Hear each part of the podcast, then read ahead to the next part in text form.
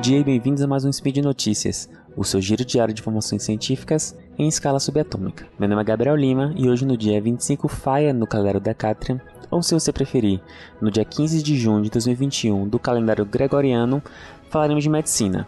E no programa de hoje vamos falar das vacinas contra a Covid-19. Devemos nos preocupar com as reações vacinais? Speed Notícias.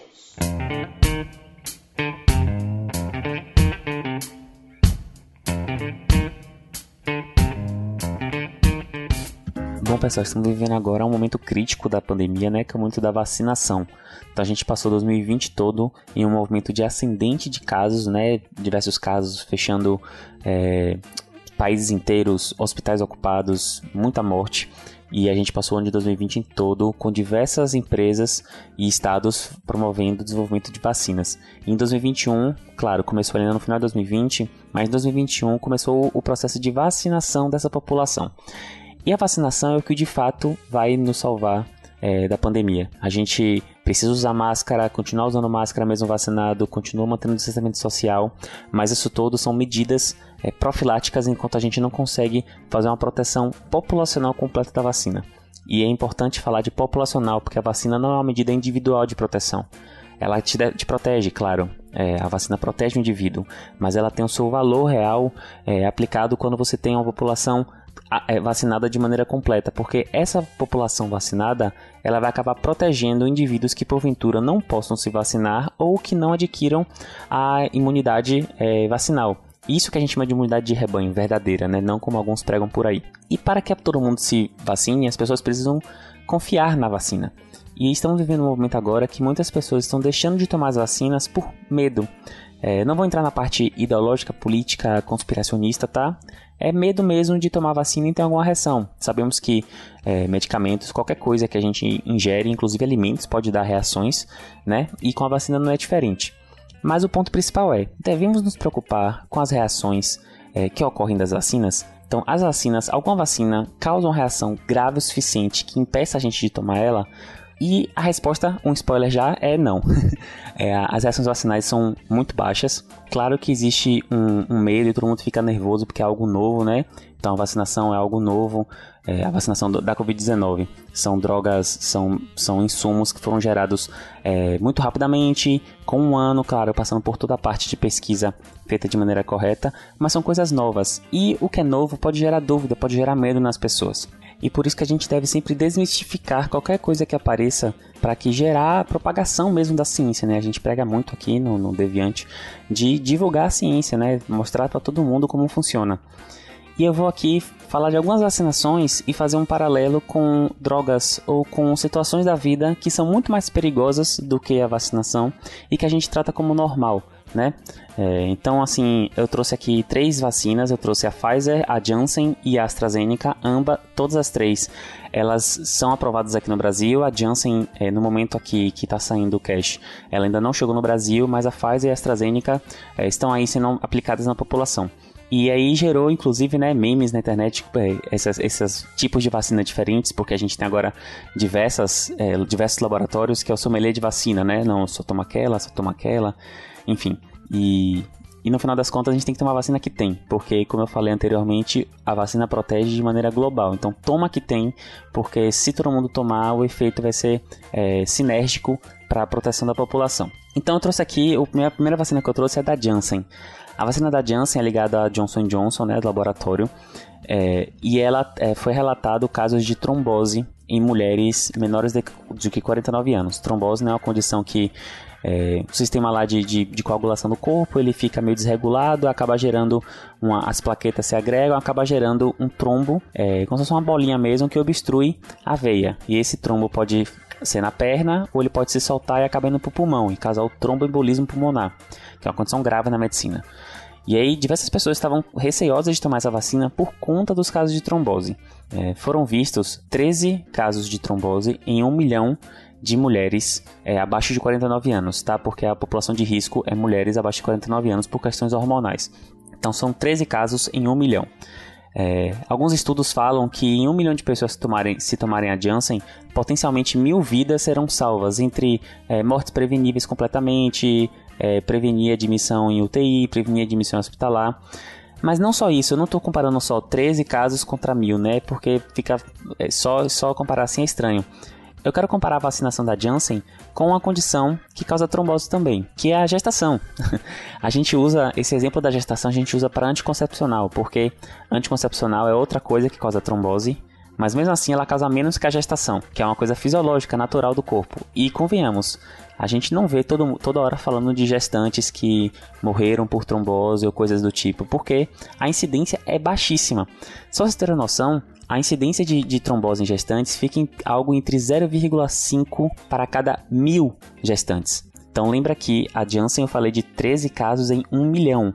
Aqui eu estou falando de 0,5 casos para mil, ou seja, um caso a cada 2 mil gestantes é uma é, a, a, ordem de grandeza é outra, completamente outra. É praticamente mil vezes menor, né? Vamos botar 100 vezes menor é, a incidência. E mesmo assim, a gente morre de medo, sendo que na gestação é uma incidência baixíssima e a gente conhece a, a, trombose. Nem sempre, nem sempre, na maioria das vezes, ela não causa comprometimento tão grave assim que possa levar à morte, por exemplo. Então, é um medo que é um medo que é muito mais potencializado pela situação de que estamos vivendo, de uma vacinação, de uma pandemia, do que olhando é, friamente os números, né? Se você olhar friamente os números, a incidência é tão mais baixa do que uma condição natural da espécie humana, que é gestar, né? Que tem um filho. Então, a, a, gente é, é interessante ver esses números porque a gente vai desmistificando um pouco essas coisas na nossa cabeça. Outra vacinação, outra vacina que que é bem interessante, que é a AstraZeneca, né, a Oxford AstraZeneca, que ela causa uma, pode causar uma situação chamada de púrpura trombocitopênica imune. O nome é, é feio, mas significa que é um consumo de plaquetas e a pessoa fica com, pode ter sangramentos. Esses sangramentos, a maioria das vezes, são benignos, assim, o hematoma, são coisas que autolimitadas, às vezes a gengiva sangra, mas pode ter sangramentos mais graves no sistema é, nervoso central, no intestino, que são raros. A AstraZeneca ela foi associada com o risco de púrpura trombocitopênica de 1 em cada 100 mil casos. Poxa, já foi. É, tá ali na mesma, na mesma incidência mais ou menos da Janssen, né? Que era 13 em 1 milhão.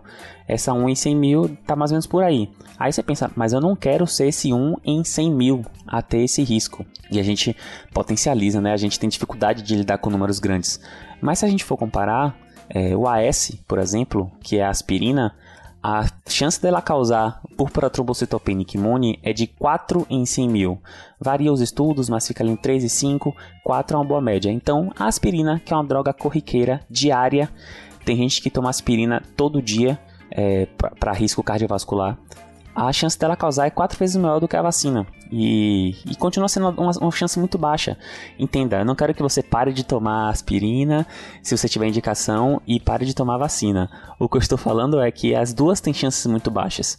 É, essa, essas coisas que são registradas, elas são feitas para a nossa segurança. Se você pegar uma bula de qualquer remédio, você vai abrir essa bula do remédio, você vai ver que diversos efeitos colaterais são descritos.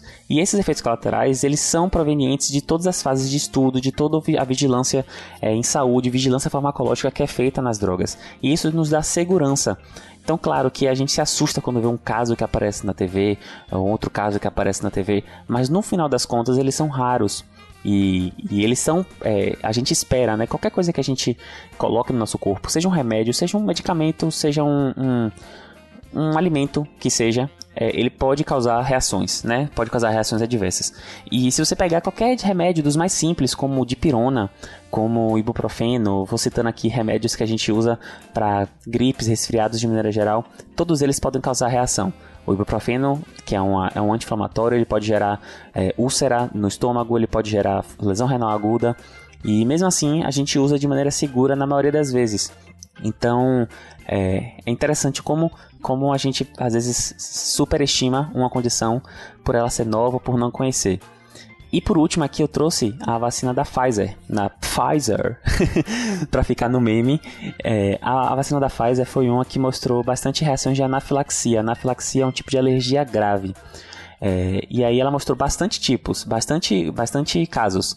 E aí percebam que bastante casos, pelo segundo CDC, que é o órgão dos Estados Unidos, foram 21 casos em 2 milhões de doses. Então, é 10 casos por milhão, um caso a cada 100 mil doses de, da, da, da vacina da Pfizer, elas causaram anafilaxia.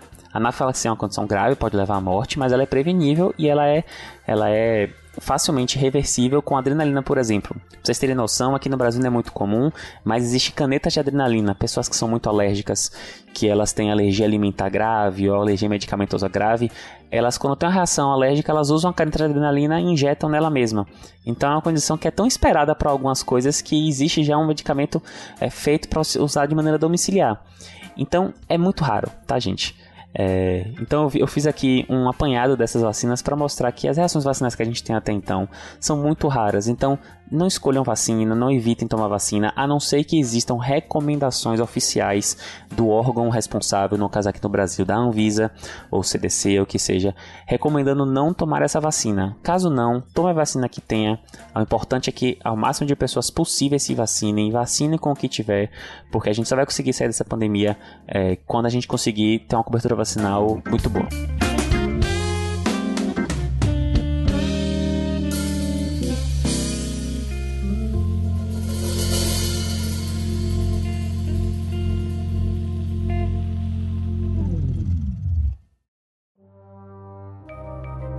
Este programa foi produzido por Mentes Deviantes. deviante.com.br.